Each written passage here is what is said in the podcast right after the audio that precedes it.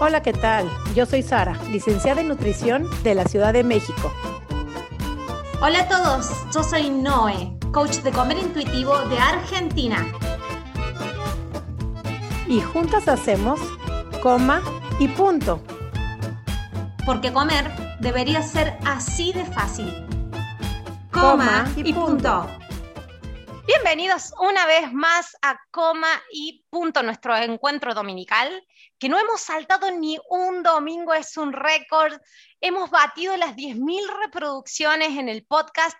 Estamos en nuestra segunda temporada, vamos por nuestro episodio número 24 y estamos batiendo récords. Récords en la calidad de nuestros invitados, récords hoy más que nunca porque la tenemos a ella.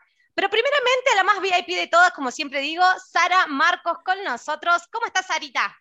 ¿Cómo estás? Hoy estoy feliz, emocionada, halagada, agradecida de quién tenemos aquí con nosotros, porque de verdad voy a decir su nombre de una vez, vale la pena apaguen celulares, que apaguen sus iWatch, iTunes, hay todo lo que tengan ahí y que abran sus oídos para escuchar a esta belleza de mujer que ella quiere ayudar, pero su manera de ayudar y ha llegado a donde ha llegado y como ha llegado por las ganas de ayudar, de liberar el dolor. Y a veces digo, desde sus dolencias, sus enormes dones, tenemos con nosotros a Jaika Rosenfeld.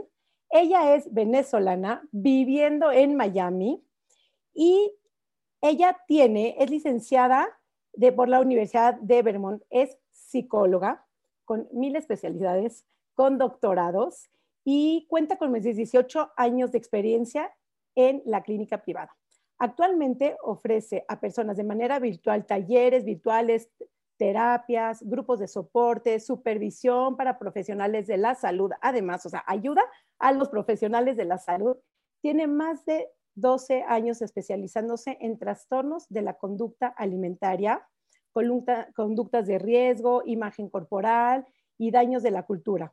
Trabaja bajo la filosofía de Health, de Hayes, lo que es Health at Every Size, y bajo el modelo de la alimentación intuitiva. O sea, en bueno perfectamente con nosotros en este podcast, en este episodio de hoy, y cree firmemente que la diversidad corporal nos enriquece y que todas las personas, independientemente del tamaño de su cuerpo, merecen respeto y los mismos derechos. Estamos completamente de acuerdo contigo, mi querida Jaika. ¿Cuál es su pasión? Desmantelar la cultura de dieta que nos rodea y nos hace tanto daño. Ayuda a las personas a sanar la relación con la comida, con su cuerpo, a practicar una aproximación compasiva, incluyente y sensible que fomente la liberación, promueve la igualdad de todos los cuerpos. Su objetivo, poder dejar saber a la mayor cantidad de personas que la salud se puede mejorar en todas las tallas mientras cultivemos hábitos que promuevan salud integral de manera sostenible valora el trabajo en comunidad y además tenemos aquí enfrente a la fundadora de Somos Hayes. Así es que vayan ahorita, bueno, no, después del episodio, a seguir la cuenta de Instagram de Somos Hayes en Instagram, que con ella considera que su compasión y evidencia podemos ir eliminando los sesgos, el estigma acerca de las personas, de su cuerpo, de tamaño en nuestra sociedad. Así es que con nosotros además a la más, una preciosa persona, porque desde que la contacté con todo el cariño, luego, luego nos dijo, sí, claro, tuvimos que hacerle una cancelación con toda la ocupación. Hombre, no pasa nada, lo hacemos. Así es que muy felices y muy divertidas y muy enriquecidas de tenerte con nosotros aquí, querida Jaika. Bienvenida a Coma y Punto. ¿Cómo estás hoy? ¿Cómo te encuentras, querida Jaika? Bueno, ahora creo que muy bien. Yo no creo que jamás me habían hecho una introducción tan increíble como la que me acaban de hacer ustedes dos. O sea, eso me va a durar el año entero haber oído esas palabras. Gracias. Gracias, no, súper contenta de estar aquí con ustedes, emocionada y como les decía, eh, hasta ahora lo que he visto que han puesto y todos esas, esas, em, esos episodios que han grabado han sido tan divertidos, además de enriquecedores, que venía con, cansada de un día de trabajo, de casi una semana de trabajo y por otro lado diciendo, no, pero es que me voy a divertir muchísimo aquí, así que feliz de estar acá. Gracias. Sí, somos Noé y Sara en Comic Punto Divertida, rico y con todas las ganas y con todo el amor y toda la pasión de dar. Entonces, cuando uno lo hace con esa pasión, con esas ganas de promover esta liberación corporal, eh, tanto que, nos ha llevado sobre todo a las mujeres a tanto sufrimiento, a tanto dolor, que en tu parte también lo has, lo has pasado, lo has llevado. Y sé que fundaste principalmente Somos Hayes por las ganas de querer liberar dolor, por las ganas de ayudar Sé que es algún trabajo sin intención, o sea, sin intención, digamos, hablando económicamente hablando, pero ayudas a muchísimas mujeres y a veces ni siquiera sabemos el impacto de hasta qué oídos podemos llegar. Entonces, con esa misma pasión estamos aquí y te lo agradecemos. Muy felices. Quiero recalcar, y lo voy a recalcar y voy a poner reboblantes y todo de fondo.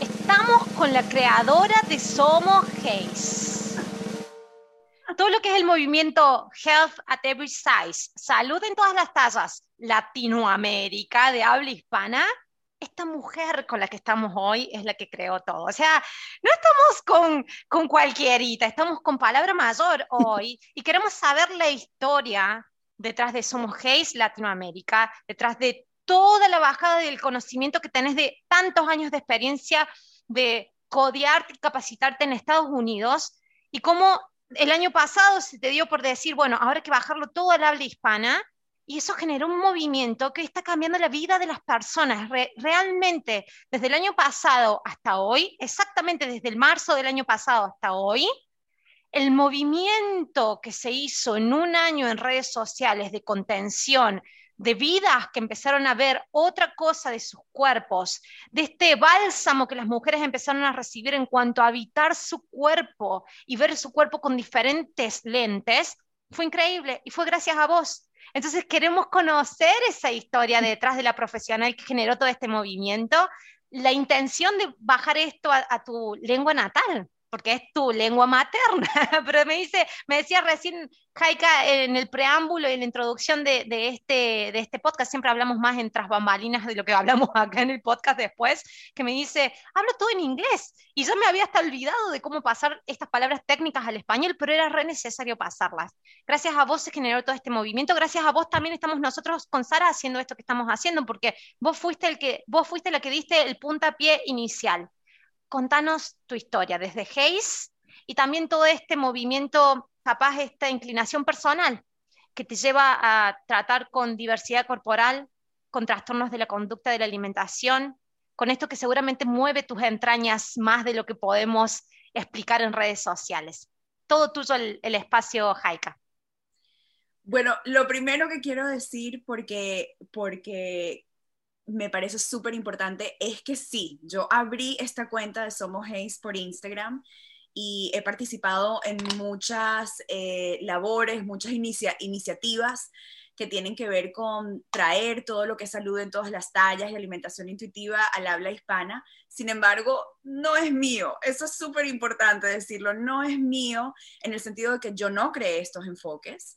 Eh, y no es mío en, en el área tampoco latina porque lo he hecho eh, con un equipo y una comunidad inmensa de profesionales que ha voluntariado su tiempo, como ustedes bien lo decían, sin esperar nada a cambio, sino poder eh, llevar estos enfoques a, poblaciones latinas, a poblaciones de habla hispana y, poder ayudar a muchas personas que tanto lo necesitan. Entonces, ¿cómo nace este, esta cuenta?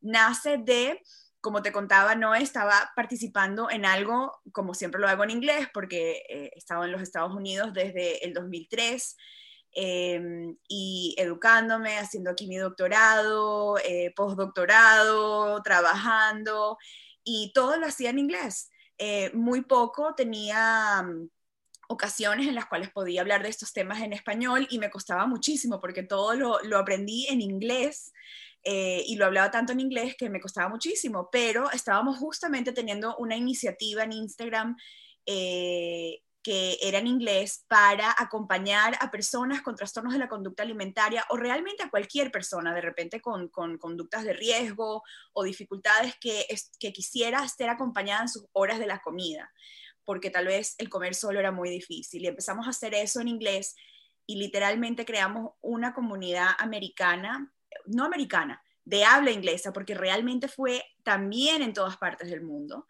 eh, que estaba todas las horas comiendo, todas las horas, 24 horas al día comiendo en Instagram para acompañar a cualquier persona en cualquier parte del mundo eh, a comer durante la pandemia. Y entonces fue un justo una paciente que sí hablaba español y me dijo, no hay nada en español. Y le dije, no, no hay nada, no hay casi nada. Entonces es ahí cuando digo, y yo no, estoy, no estaba muy conectada con profesionales de habla hispana. Sabía de algunos, una de ellas que conocía ya en ese momento, por supuesto, era Raquel Lobatón y habíamos de vez en cuando nos habíamos contactado sin conocernos muy bien. Y esa fue una de las primeras cosas que hice. Contacté a mi, a mi querida compañera y le dije, quiero hacer esto, ¿me ayudas? Y me dijo, claro. Y así empezamos a contactar y pues fuimos más de 50 profesionales en esta área que comenzó, eh, eh, que comenzamos esta, esta cuenta de Instagram de Somos Hayes y comenzamos fue acompañando a las personas a comer, haciendo lo mismo que hacíamos en, la cuenta de inglés, hasta que en algún momento nos dimos cuenta que la gente quería aprender más acerca de estos temas. No solamente quería compañía y estaba encantada con una compañía que fuera peso neutral, que no hablara de perder peso, que no hablara de dieta, que hablara de la posibilidad de disfrutar la comida, de que todas las comidas están bien, no hay nada bueno o malo, de una manera más intuitiva eh, de, comer y de relacionarnos con nuestro cuerpo.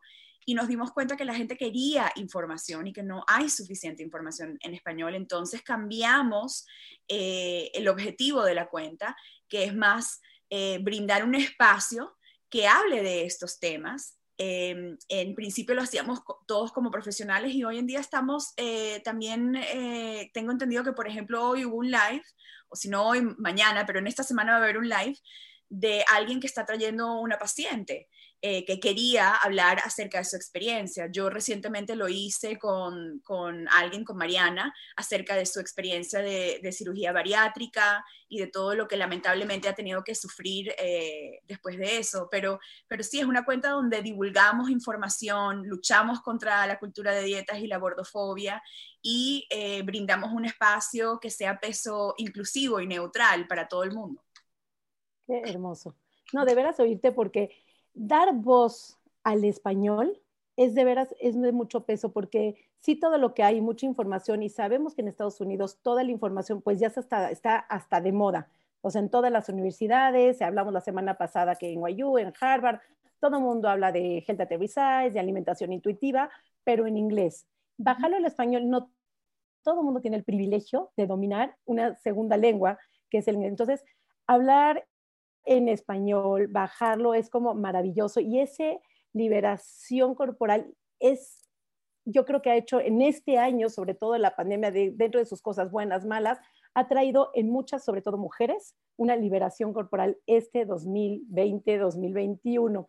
Y hablabas tú de gordofobia, Jaika. Quiero que nos platiques cómo viven las mujeres independientemente de su peso, porque hemos visto y lo hemos hablado acá y se sabe que el sufrimiento corporal que tienen sobre todo las mujeres, pero también muchísimos hombres y she, her, his, todos estamos inmersos en esta cultura, pero ¿cómo vives, cómo desmantelas, cómo trabajas esa insatisfacción corporal y sobre todo viviendo en un mundo gordofóbico, en una sociedad gordofóbica? Y sabemos que no es cuestión de peso, no es cuestión de tamaño. Hay modelos insatisfechas. Sí, yo creo que una de las cosas más importantes, varias cosas importantes que, que pueden parecer muy obvias, pero que para mí, en mi trabajo, sobre todo en mi trabajo individual, es muy importante, es la validación de esto, ¿no? Em, cuando hablamos de imagen corporal, a mí me ha pasado mucho que tengo que tener una comprensión muy importante de quién me está hablando de su dificultad con imagen corporal, porque eso me va a informar muchísimo. Eh, yo creo que en el pasado hablábamos muchísimo, cuando hablábamos de, sanar esa imagen corporal, de eh, lo distorsionado que podía estar la imagen corporal.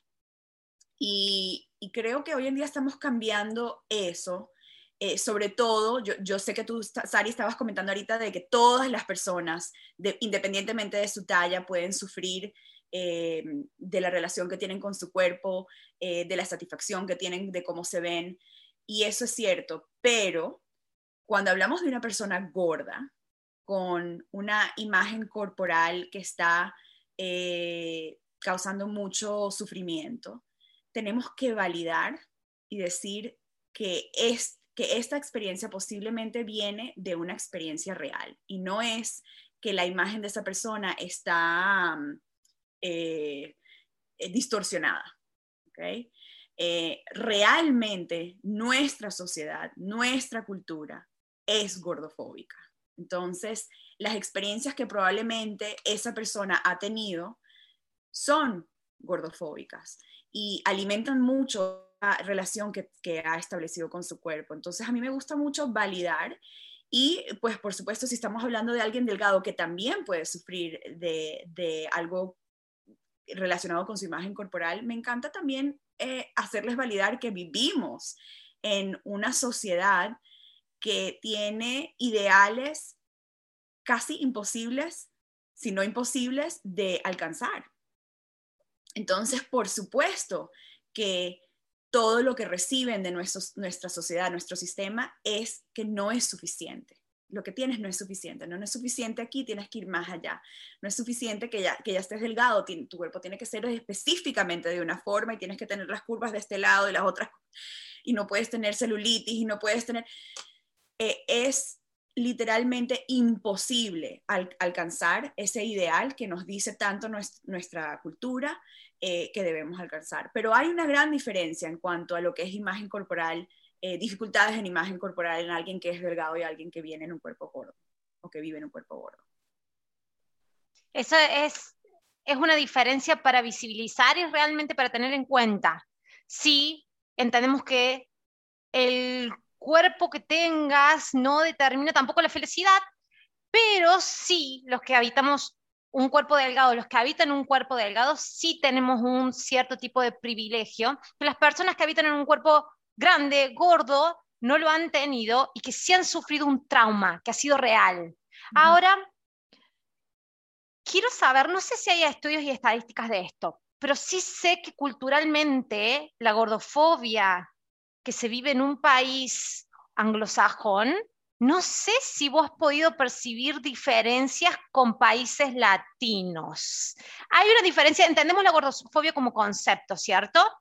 Pero las latinas tenemos algo, vestigios diferentes de la gordofobia anglosajona. ¿Vos has podido percibir en este cambio de lenguaje, de, idioma, es decir, traducir todos los conceptos que están en inglés, bajarlos al español y empezar a percibir testimonios o de lo que habla la gente, algo en particular con el público latino. No sé si te estoy haciendo una pregunta que existe o que no existe, pero me encantaría saber si hay respuesta.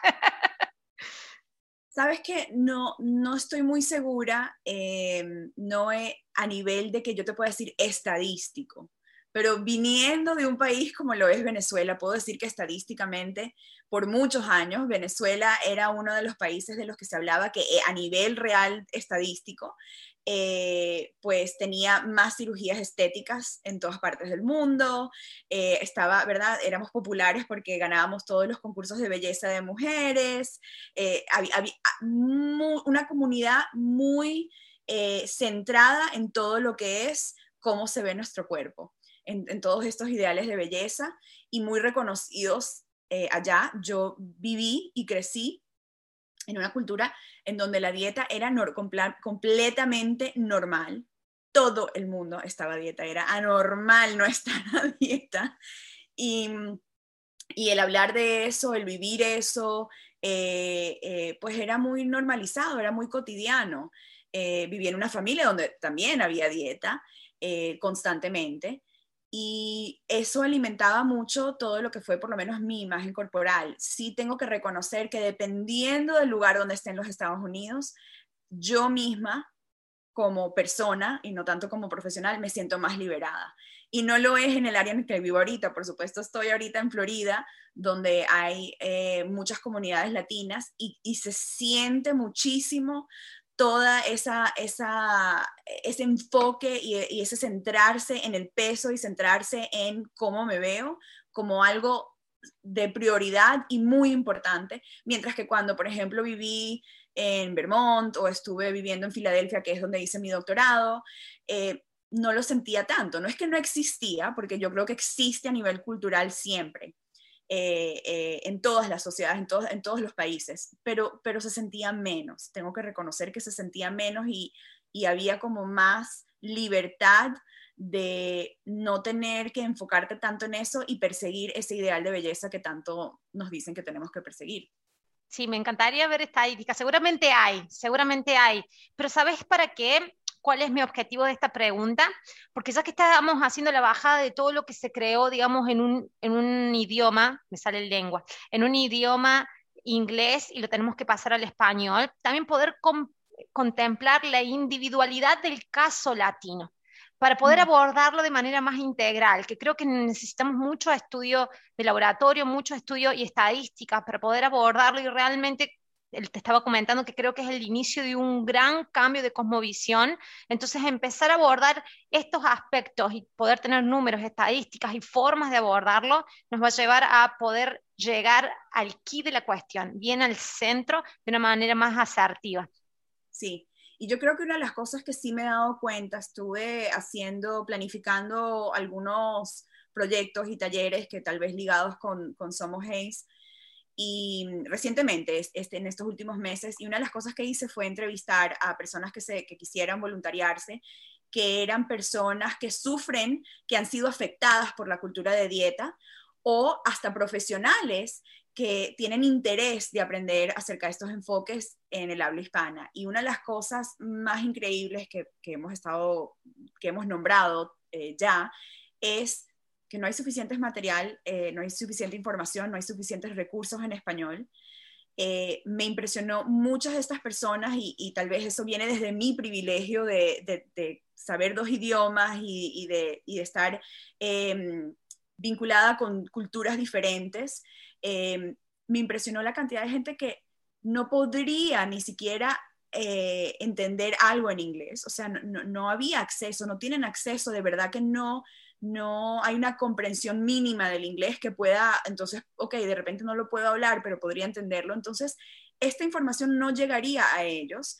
Y por lo tanto, lo que sí he notado muchísimo es como cada persona con la que me topo o hablo, una de las cosas que más me dice es, no tengo comunidad, mi comunidad es completamente eh, por medios sociales, lo cual es increíble y espectacular que podamos eh, ofrecer eso hoy en día, o sea, que, que, habla de lo, de lo afortunados que somos de tener los medios sociales para poder hacer ese trabajo y poder realmente crear comunidad, pero de lo difícil y de lo mucho que nos falta por recorrer y ojalá después de esta pandemia podamos hacerlo que la gente necesita comunidad todavía, a pesar de que hay tanto acceso y tanta información, como hemos hablado tanto ahorita durante eh, esta grabación como antes de empezar a grabar, eh, seguimos siendo la minoría. Y la mayoría de las personas que aprenden acerca y escuchan de este modelo y se sienten liberadas y sienten eh, esperanza de, de poder no tener que vivir la vida entera debajo de las manos de la cultura de dieta y de la opresión que viven, no tienen comunidad y necesitamos comunidad. Somos cada vez más pececitos, que yo siempre digo, peces que nadamos contracorriente y por lo menos antes uno se sentía que estaba nadando solo, ahora miras para el lado y ves a otros nadando contigo y ves para el otro lado y ves a otros nadando contigo. Pero la gente necesita comunidad y es increíble que la podemos ofrecer virtualmente, pero necesitamos ofrecerla en persona necesitamos tener como objetivo crear comunidades donde la gente pueda ir y tener un espacio seguro y la gente no lo tiene. Las personas no lo tienen.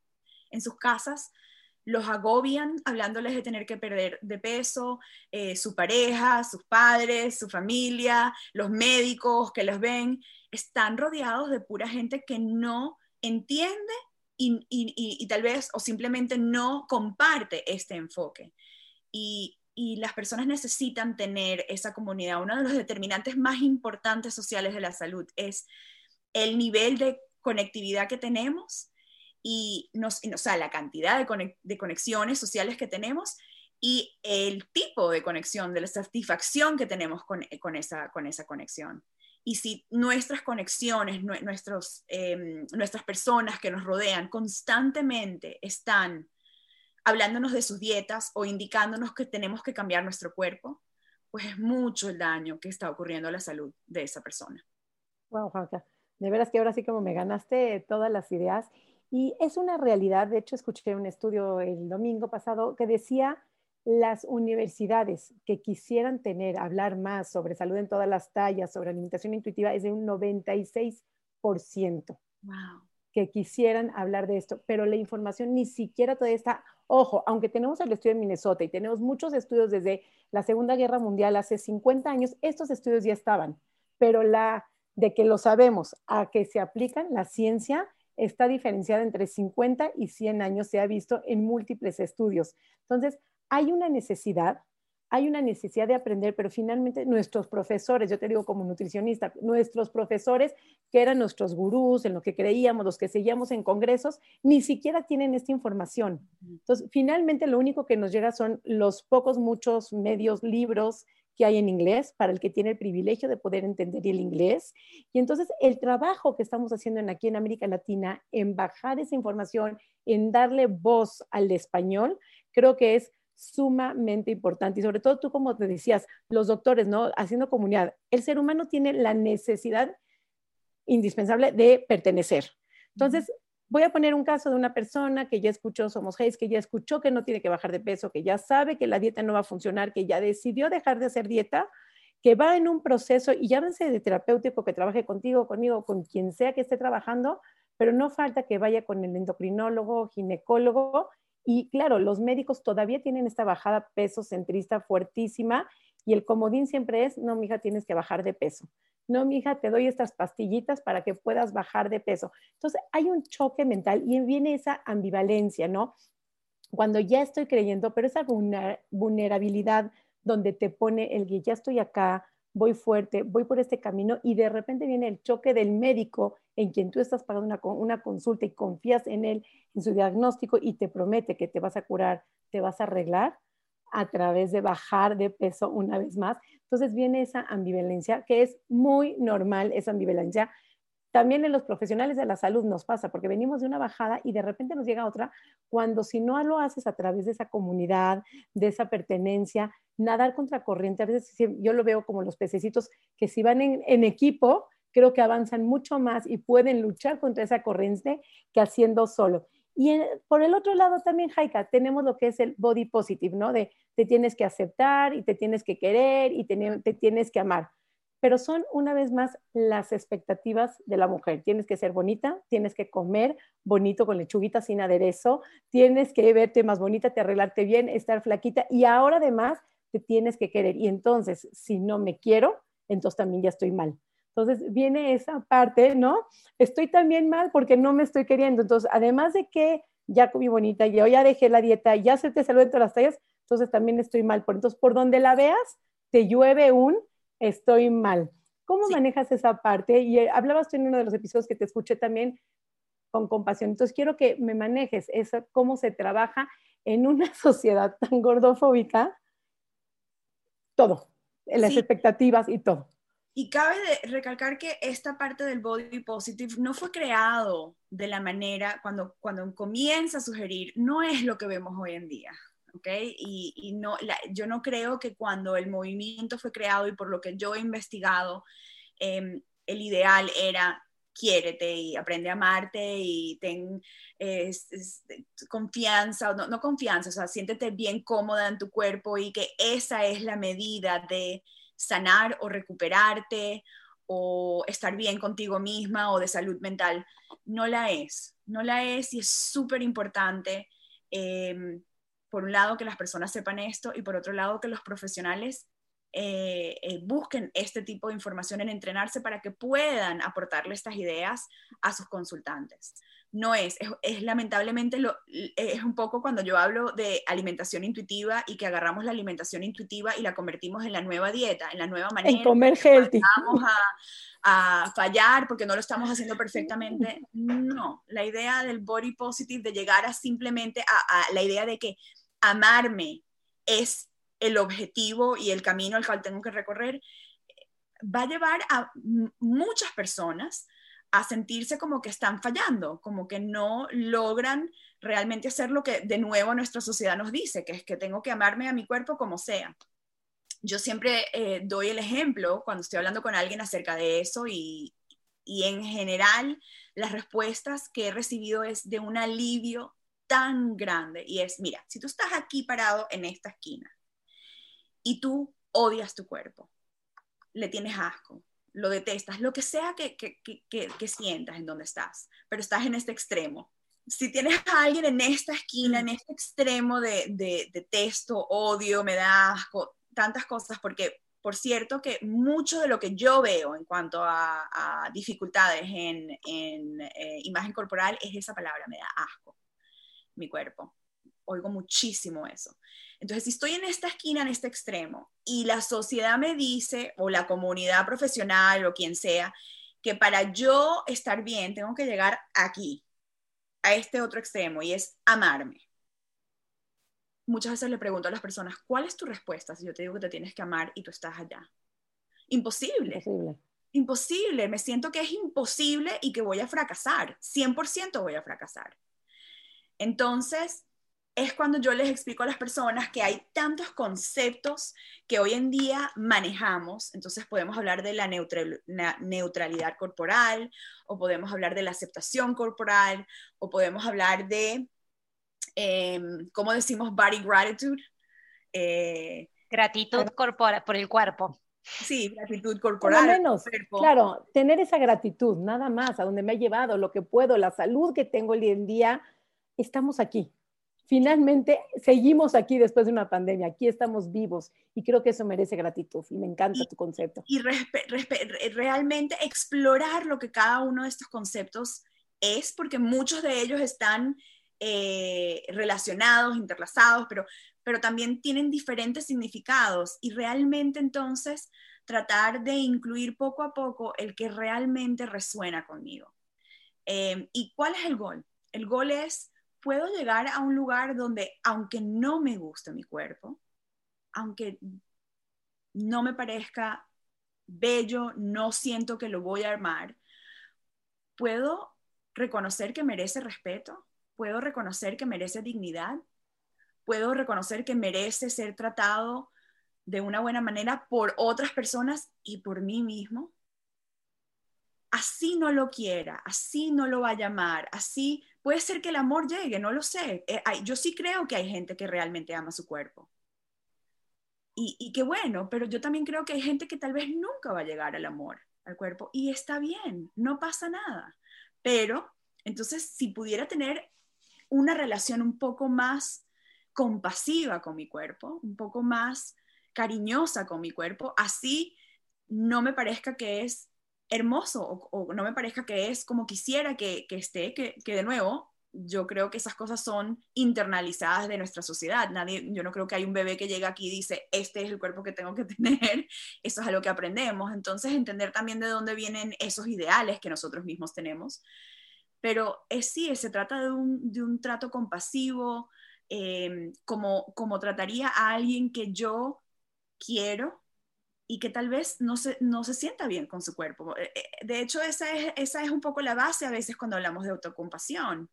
Cuando traigo la autocompasión, que a mí me parece muy importante en todo este trabajo, tanto de imagen corporal como de trastornos de la conducta alimentaria, em, muchas veces a las personas les cuesta aplicar eh, esa manera de aproximarse porque nunca lo han hecho, porque esa es la otra. Tenemos una sociedad y crecimos en una sociedad donde creemos que la autocrítica o la crítica de afuera es eh, lo normal y es lo necesario para poder ser motivados en la vida. Eh, que interesantemente, eh, a Noé, que tanto le gustan las investigaciones, voy a decir, las investigaciones nos dicen que es todo lo contrario, que la crítica y una manera, una aproximación de ser tratado de esa manera, tanto externamente por otra persona como internamente por, por mí mismo, eh, lo que produce son tres cosas. Ansiedad, eh, vergüenza y eh, evadir. estoy traduciendo en mi cabeza, pero evadir, evadir cosas, o sea, evadir responsabilidades o todas estas cosas que yo creo que emociones. lo que hago es evadir, emociones. Evadir emociones, evadir eh, situaciones, evadir. Entonces son esas tres cosas lo que realmente crea, según las investigaciones, una aproximación crítica de hablarnos de esa manera. De nuevo, digo externamente porque puede ser un padre que nos hable de esa manera creyendo que nos está motivando y, realmente lo que nos está causando es eh, ansiedad, eh, evasión y, vergüenza. Eh, podemos ser nosotros mismos. Entonces, venimos de una sociedad donde, donde eso es lo que nos, inculcan, eso es lo que nos, hemos aprendido en diferentes ambientes, con diferentes personas. Em, y, no nos ayuda, no nos ayuda. Entonces, es cómo puedo ser un poco más compasivo conmigo mismo y si no puedo usar esa voz, si no tengo el recurso de poder tener esa voz para mí misma, porque no estoy acostumbrado, estoy acostumbrado a ser autocrítico, entonces poder o usar la voz de otra persona, ¿qué me diría alguien que en mi experiencia ah, es una persona compasiva? Es una persona que sí le importaría eh, mi bienestar, ¿qué me diría esa persona? O ¿qué le diría yo a una persona a la cual yo quiero muchísimo y se está diciendo y se está tratando de la manera que yo lo estoy haciendo? ¿Qué le diría yo a esa persona? Hermosísimo. Mira, me sacaste todas las preguntas que tenía para hacer, entonces voy a ir con un preguntón. Voy a ir con un preguntón, así viene lo cordobés argentino como hablo yo tenés una especialización en tratamiento de, o acompañamiento de trastornos de la conducta de la alimentación. El enfoque de salud en todas las tallas en Latinoamérica, por lo menos en el caso de Argentina, que es en estadísticas se mantiene siempre en el segundo lugar en los países con mayor índice de trastornos de la conducta de la alimentación argentina, entonces estamos ahí en el top 10 de, de trastornos. Es feo lo que estoy diciendo, pero por lo menos desde la bajada en tratamientos de trastornos de la conducta de la alimentación, la filosofía de salud en todas las tasas todavía no se ha filtrado en el tratamiento específico. Mm. Y sé que en Estados Unidos ya se ha filtrado salud en todas las tasas para el tratamiento de los trastornos de la conducta de la alimentación. Contame un poquito cómo fue Em, tu desarrollo, digamos, en la especialización, especializarte, digamos, específicamente, y qué bajada estás viendo en Estados Unidos que capaz que le vendría bien en Latinoamérica y si hay algún profesional que se especializa en trastornos, puede empezar a pispear un poquito de lo que estamos hablando, que se contacte con Jaika o que empiece a ver la filosofía de salud en todas las tasas para poder embeber el tratamiento y empezar a llevarlo un poquito más a lo que era tradicional de tratamiento de trastornos de la conducta de alimentación, en el que les decías, no diete, decir, no, no, no, espera, no tanto, no tanto. a poder decir, no, sí se puede ir llevándolo, pero no causarle, he tenido mensajes y con Sara lo hemos visto, de chicas que están en tratamiento y que el mismo médico le dice, bueno, pero después que termines el tratamiento vas a tener que hacer algún tipo de tratamiento para bajar el peso que te has subido con el trastorno, básicamente. Contame un poquito cómo ves que en Estados Unidos empezó a evolucionar y que nos haría falta un poquito en Latinoamérica. Sí, eh, es muy interesante porque yo hasta considero que en Estados Unidos estamos pasando hasta por una crisis en cuanto a esto exactamente que nos estás preguntando. Porque, eh, por supuesto, creo que, que, primero, el movimiento tiene muchos años, el movimiento no es nuevo y fue creado por lo que llamamos fat activists, activistas gordos. Eh, y, creo que ha definitivamente tomado un boom y entonces ahora se conoce como algo relativamente nuevo, pero no es nuevo, es, viene desde un lugar de las personas gordas de pedir que se les trate con la misma dignidad, se les ofrezcan los mismos servicios, el mismo acceso a cualquier eh, servicio que a cualquier otra persona delgada y es muy de activismo, de justicia social. Y es ahí donde más o menos se, se, forma este enfoque y poco a poco entonces se comienza a incluir en todo lo que es el tratamiento. Sin embargo, lo que ha ocurrido, yo diría que en, el último, en la última década, es que muchos de estos centros, y tenemos de nuevo el privilegio en Estados Unidos de tener centros eh, que no existen en todos los países latinoamericanos y si existen, existen muy pocas opciones. Entonces aquí hay muchos centros en diferentes estados em, para eh, personas que estén sufriendo con un trastorno de la conducta alimentaria de un nivel tan significativo que necesiten apoyo 24 horas al día, diferentes niveles, lo que llaman niveles de, atención. y por supuesto, entonces el, que, el nivel más grande es el que la persona está como residente en un lugar. Y muchos de estos, de estos lugares han empezado a incorporar el enfoque de salud en todas las tallas. Sin embargo, lo que hemos visto, que para mí es muy interesante, es, como todo, que a nivel hacia afuera, estos centros dicen las palabras correctas, dicen lo que tienen que decir. Nosotros somos salud en todas las tallas y ofrecemos estos servicios y hablamos de la neutralidad corporal y de que todos los cuerpos son incluidos y, no mandamos dieta, y etc. Eso es lo que ves. Entonces tú dices, bueno, tengo un paciente gordo que está sufriendo, este es el centro porque realmente está aplicando salud en todas las tallas y entonces no va a ser expuesto a la agresividad, la violencia que puede tener tal vez otro centro que, que, sí le va a decir que tiene que bajar de peso, o un centro que le va a decir a alguien gordo que sufre de eh, atracones cuando esa persona realmente lo que está sufriendo es de anorexia, solamente que está en un cuerpo gordo y no se reconoce eh, por la mala información. Entonces, e, ese tipo de violencias. Y resulta que cuando llegan ahí, la historia es diferente. Entonces, ¿qué estamos pasando ahorita en estos dos últimos años que yo he visto?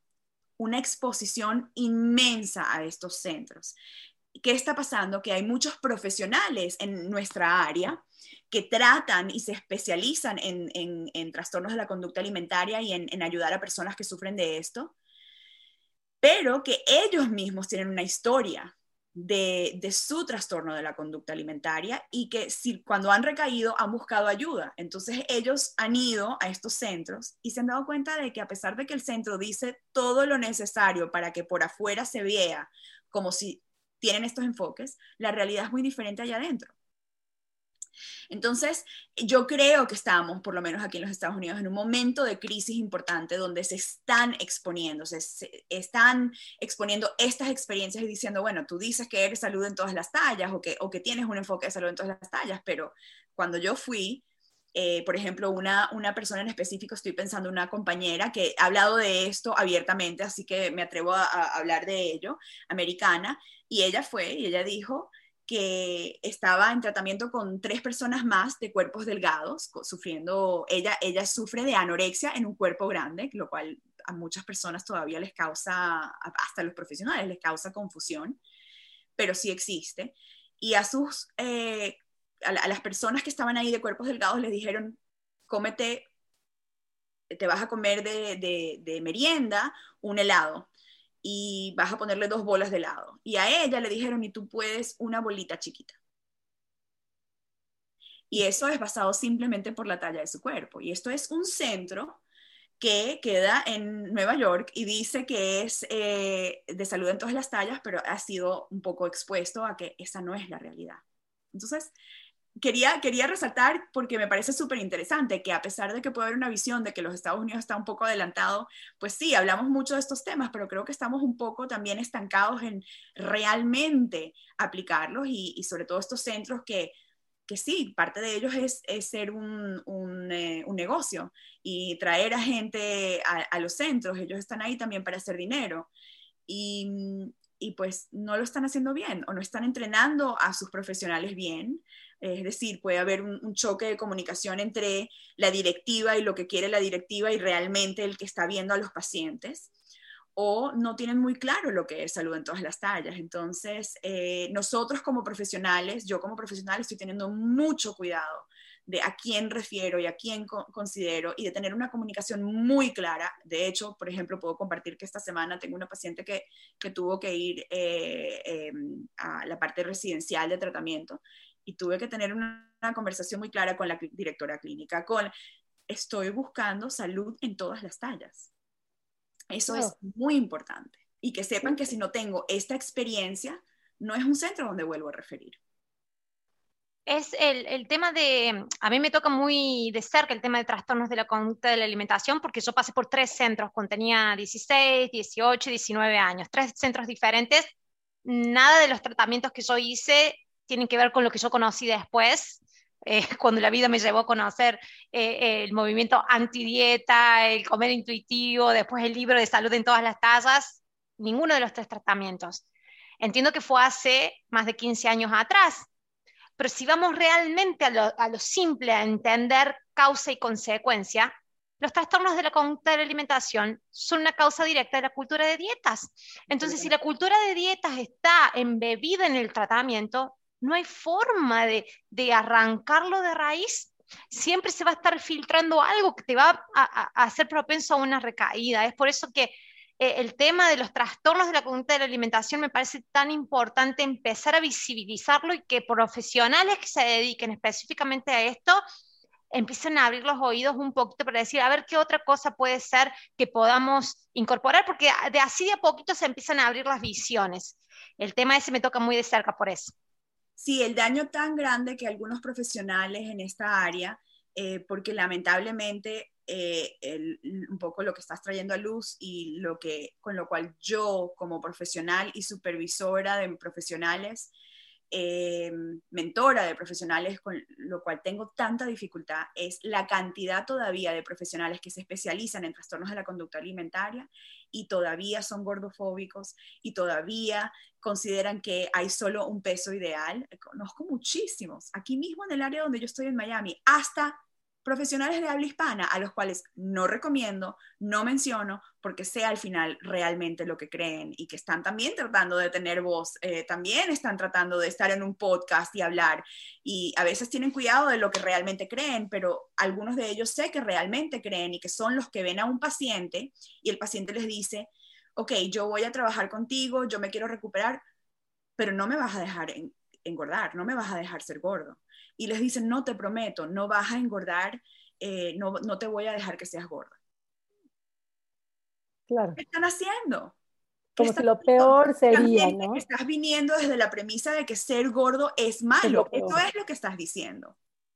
¿Y cómo te puedes prometer a alguien que supuestamente va a sanar su relación con la comida y su cuerpo que no va a aumentar de peso? Es poco ético, es tan dañino y para mí uno de los, profesionales que más daño puede hacer, porque estás tratando a esta población, tratando a personas que están sufriendo de esta manera y, les está, y, lo estás haciendo desde un enfoque todavía pesocentrista, desde un enfoque donde todavía estás inculcando miedo a el tamaño del cuerpo grande, eh, mucho daño. Claro. Y todavía eso es lo que prevalece. Todavía eso es lo que prevalece. Claro, Jaika, falta, falta información, estamos clarísimos que falta información, así es que ya saben, quien nos esté escuchando, si alguien te da miedo, te dice, no, te prometo que no va a pasar, comer intuitivo, salud en las, todas las tallas, pueden pasar cuatro cosas, o subir de peso, o bajar de peso, o que no pase nada, o todas las anteriores. ¿no? O sea, cualquier cosa puede suceder, pero esto no tiene que ver con el peso, tanto como no, es como una confusión, y esa confusión la veo yo mucho también cuando los pacientes te dicen, es que no estoy comiendo intuitivo. Y entonces les preguntas, ¿qué es comer intuitivo? Entonces, comer intuitivo es comer mucha ensalada y comer mucha fruta y comer mucha verdura, ¿no?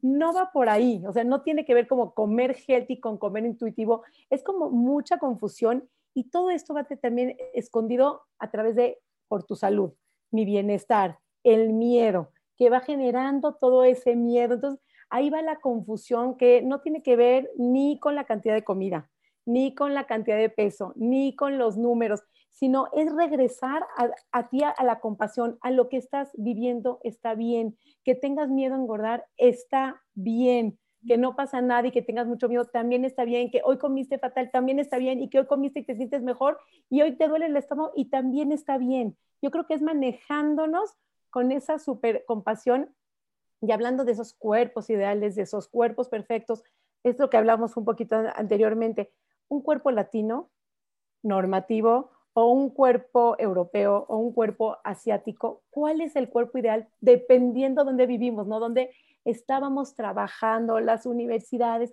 Entonces, no tiene que ver con la forma del cuerpo. Tu cuerpo, hagas lo que hagas, va a tener el tamaño que tenga que tener. Pero yo creo que exigir ese derecho, y hay tres derechos, de comer, tienes derecho a comer lo que quieras. Si quieres papas con una hamburguesa y una cerveza, no es alimentación de hombres o que el hombre es permitido comer eso, ¿no? Yo creo que como mujer, como persona, tienes derecho a vestir.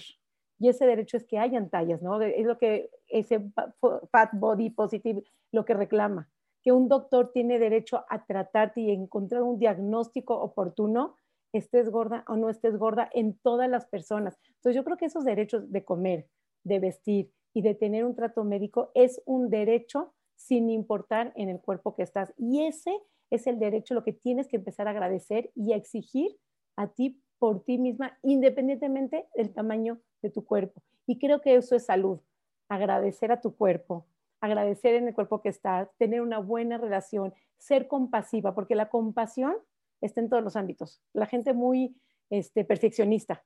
Si te equivocaste, también está bien, no pasa nada. Creo que irnos manejando por ahí da como mucha bienestar y no es dejarse ir, ¿no? A ver, Jaika, ¿cómo manejas eso? Sí, yo, hay algo que yo em, considero también un derecho, me encantan, me encantan las, tres cosas que nombraste y, y, una de ellas que yo muchas veces hablo y nombro es el derecho a sentirme bien. El derecho a disfrutar, el derecho a sentirme bien, mejor, a hacer cosas que me hagan sentir bien. Em, y yo hasta ahora no he conseguido a alguien que me diga que hacer dieta o estar eternamente persiguiendo eh, un cuerpo específico eh, lo hace sentir bien. Entonces, eh, sí, el, el, el, derecho a poder hacer cosas que se sienten bien y poder disfrutar, porque esa es la otra cosa que la cultura de dietas nos ha robado, es esta idea de que no podemos disfrutar. Em, de, que, de que si sentimos placer estamos haciendo algo erróneamente.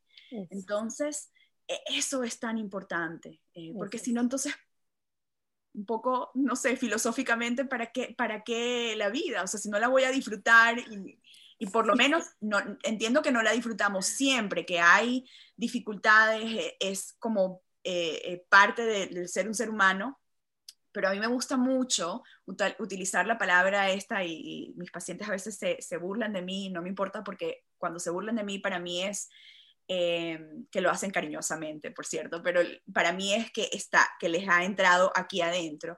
Y es el que yo en inglés digo mucho eh, que nada lo estoy buscando todo o nada, estoy buscando mostly, sometimes, casi siempre o frecuentemente y, hablo mucho de esas palabras. Entonces ellos ya saben que yo digo mostly, what we're looking for, o sea, en, en, su mayoría lo que estamos buscando es que te sientas bien. Eh, ah, no te vas a sentir bien siempre, está bien. O en su mayoría estamos tratando de comer intuitivamente. Ah, hoy no comiste intuitivamente, está bien. Estamos eh, no es nada perfecto, yo no quiero la perfección eh, y no queremos de nuevo, como decíamos antes, convertir en nada de estas cosas, la alimentación intuitiva, nada de eso en todo o nada, perfección, blanco o negro. No, eso es eh, un pensamiento que nos inculca la cultura de dietas. Queremos salir de eso, no hay nada perfecto. Entonces es, en su mayoría, muchas veces, frecuentemente, pero no siempre.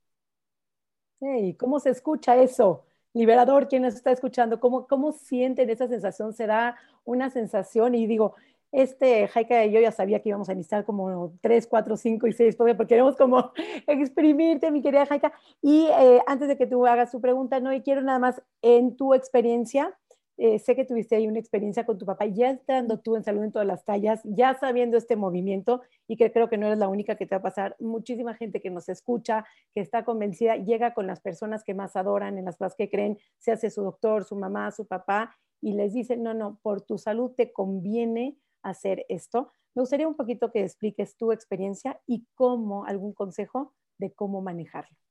Mm. Sí, yo creo que en poco te estás refiriendo, yo he tenido muchas experiencias eh, personales y interesantemente ya estando en haciendo este trabajo, muchas veces lo que digo es, wow, siendo profesional en esta área, la gente sabe eh, lo que hago y todavía tengo el que me viene y me saluda y lo primero que me dice es, wow, perdiste tanto peso, te ves tan increíble. Primero, ¿por qué me estás diciendo eso? ¿Qué te hace sentir que puedes venir a comentarme acerca de mi cuerpo? Segundo, me estás diciendo que me veía mal la última vez que me vi. Tercero, no, no perdí peso, no perdí peso. Y todavía les digo, no perdí peso. Y me dicen, ¿Te lo, sí perdiste. Le digo, no, no, estoy igualita. pero te estoy diciendo que perdiste peso. Yo digo, no puede ser, Dios mío, qué obsesión tan grande. Y a todas estas, esas personas saben lo que yo hago. Eh, y me ven y me dicen que me ven en lives y etcétera, pero sin embargo tienen la necesidad de venir a decirme y darme el mejor eh, piropo que es, perdiste peso.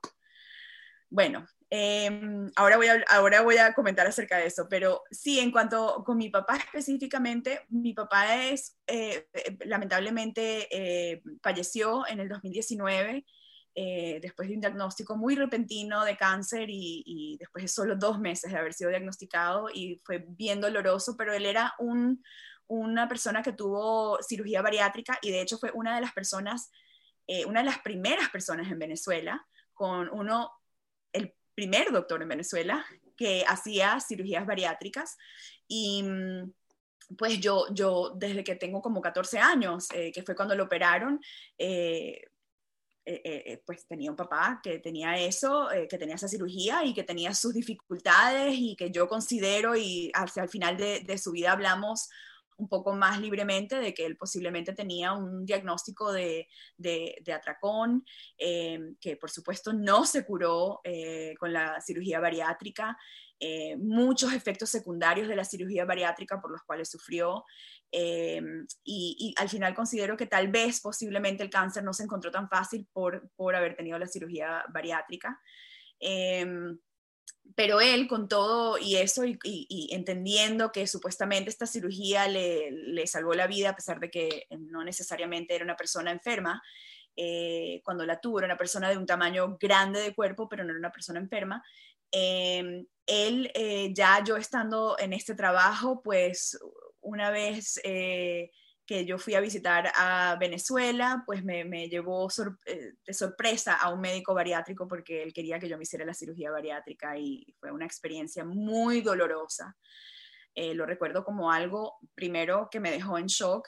de nuevo, esto es lo que hago con mi vida, esto es lo que he venido hablando, hablo de salud en todas las tallas y tú me estás trayendo a, una persona que, que, fue un médico bastante Ah, bastante pushy, o sea, él, realmente empujó y pues me ofreció estar presente en una cirugía de algún paciente y yo me decía, pero tiene acaso el permiso del paciente para que yo entre a ver la cirugía, para enseñarme, para que no me dé miedo y yo creo que esa era su táctica, él ofrecía que la gente entrara a una cirugía de otra persona, no tengo la menor idea si la otra persona... Un tour para consumir la cirugía para que vieras la cirugía y no te diera miedo de lo que él te iba a hacer.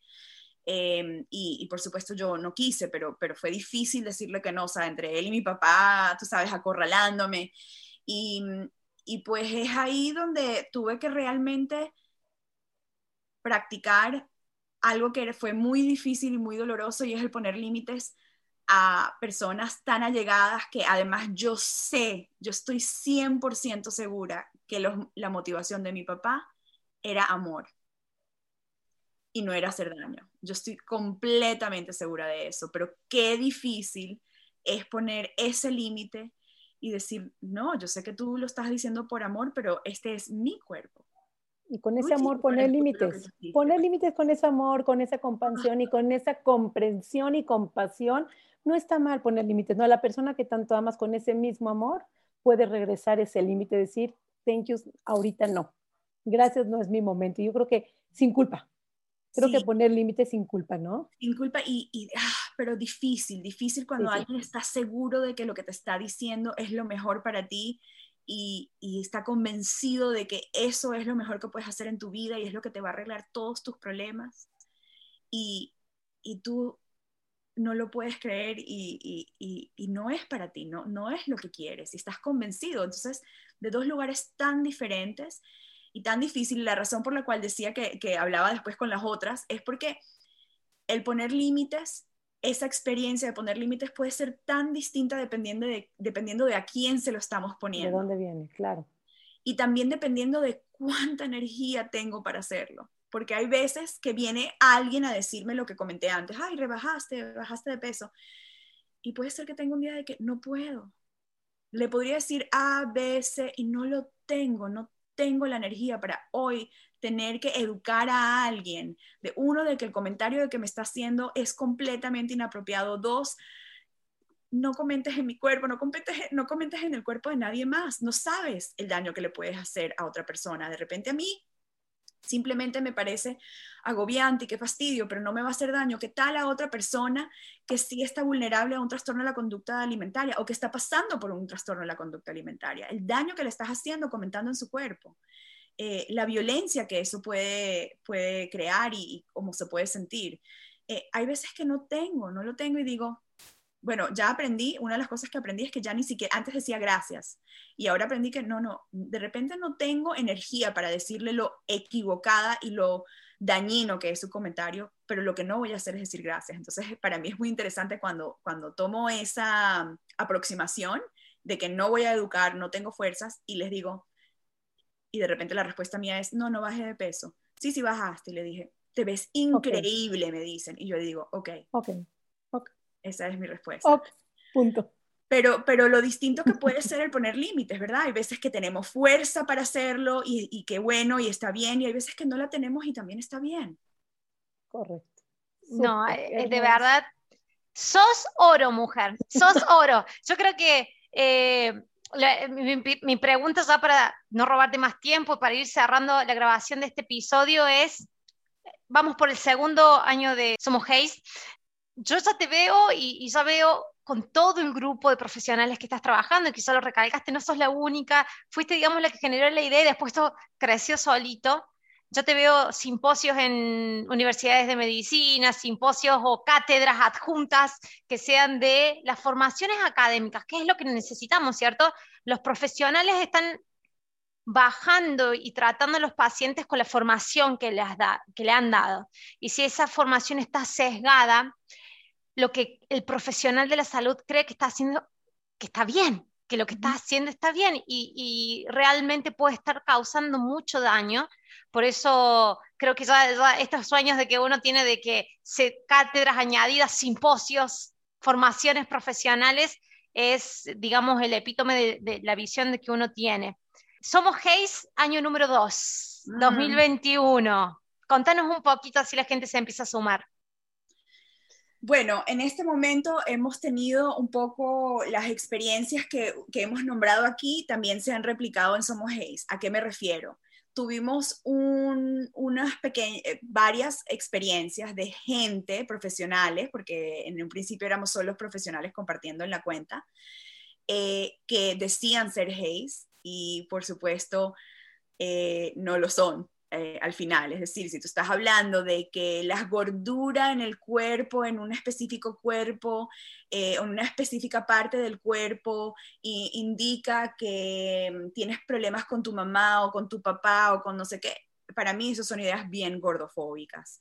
Em, eh, o personas que de nuevo utilizan estos conceptos para de, de todas maneras indicar que hay una necesidad de bajar de peso eh, para, las personas. Entonces, em, tuvimos esa experiencia de tanto, lamentablemente, un integrante desde el principio que, que, mm, tuve que eh, con el que tuve que hablar, con el que no estaba contento conmigo eh, y le tuve que pedir que, que se fuera porque definitivamente la audiencia, vamos a ponerlo, las personas que nos siguen, nos empezaron a reportar de acerca de el profesional que en otras redes estaba impartiendo información que no tenía nada que ver con, con salud en todas las tallas. Entonces tuvimos esa experiencia, es decir, la experiencia de la cultura de, dieta, de dietas coaptando salud en todas las tallas, coaptando eh, alimentación intuitiva y vendiéndola para, para sus, sus eh, objetivos. claro.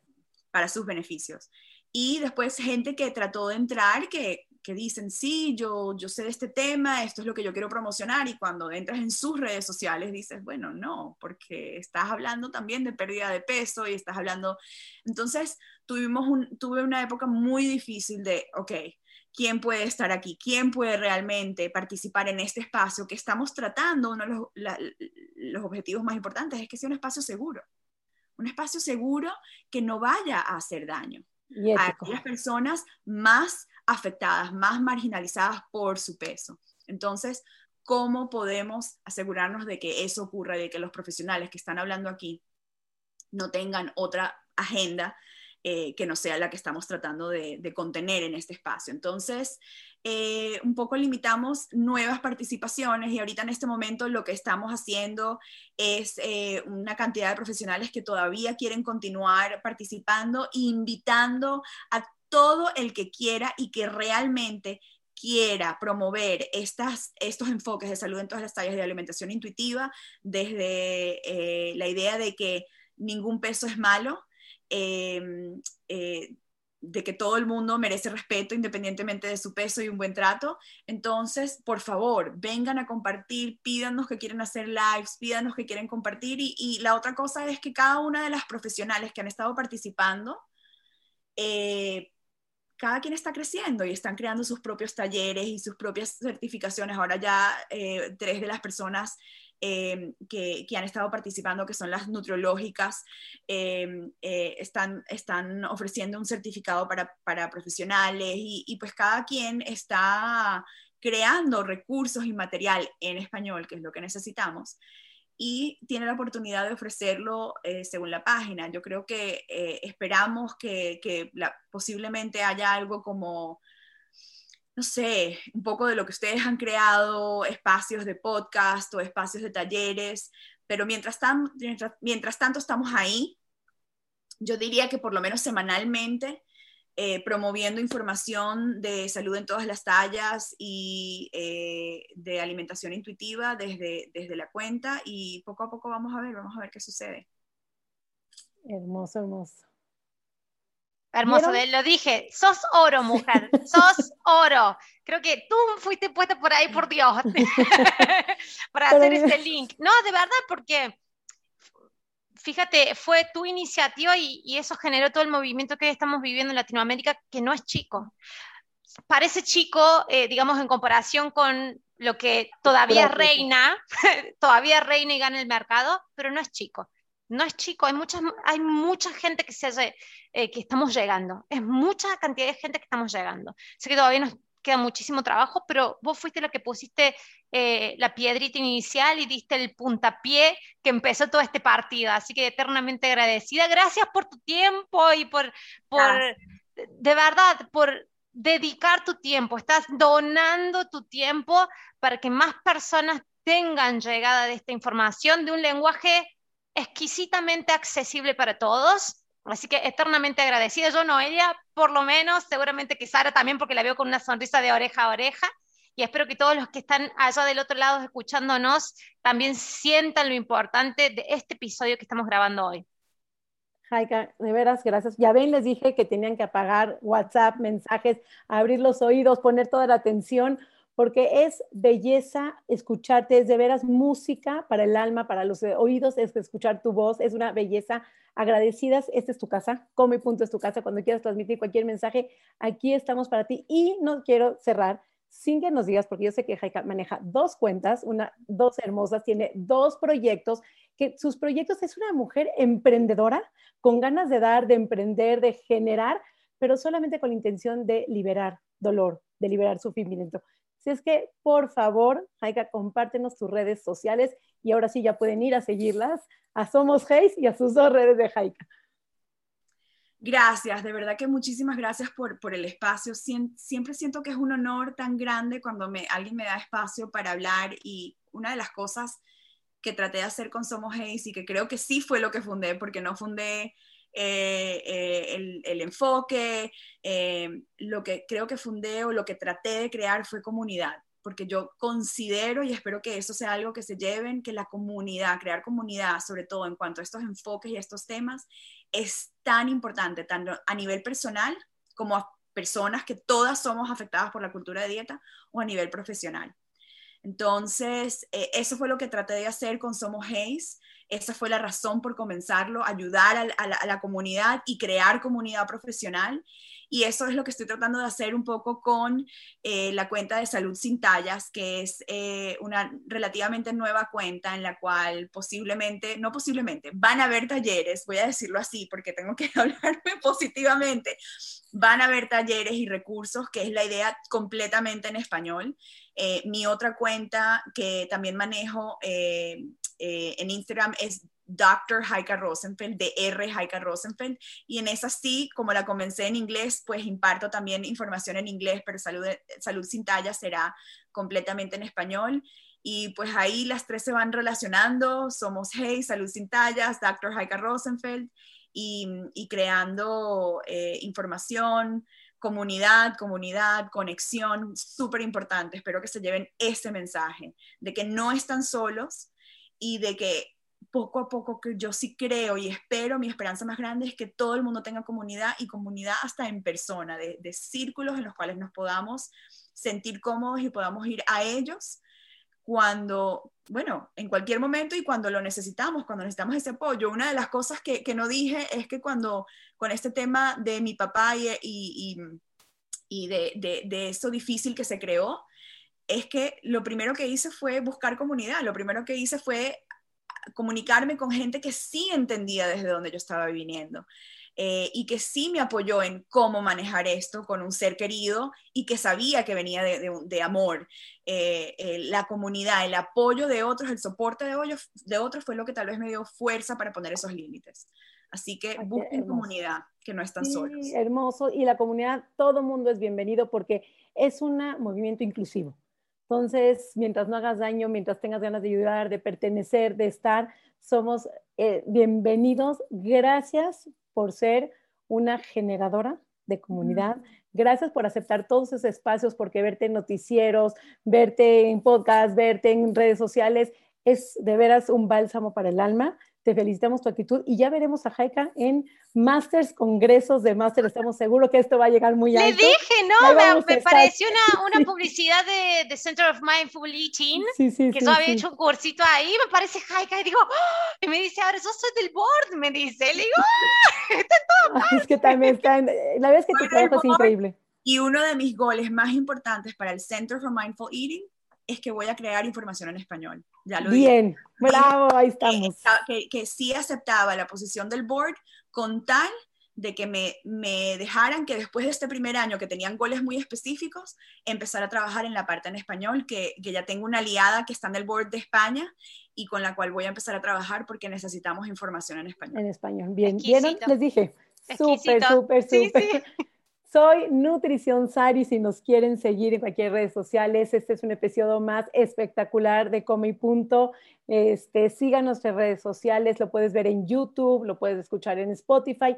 Recomiéndalo, recomiéndalo porque estoy segura que este episodio puede servirle a muchísimas personas, a mucha gente que puede liberar, a muchos profesionales que se pueden sumar a todo este movimiento de salud sin tallas. Así es que Nutrición Sari y no compártenos tus redes sociales, por favor agradecida siempre. Mis redes sociales son Mi Cuerpo Sin Reglas, tanto en Instagram como el canal de YouTube donde va a aparecer este podcast. Mi página web noeprevitera.com puede ponerse en contacto. Vamos a dejar los links de las redes sociales de Jaika en el detalle de este video.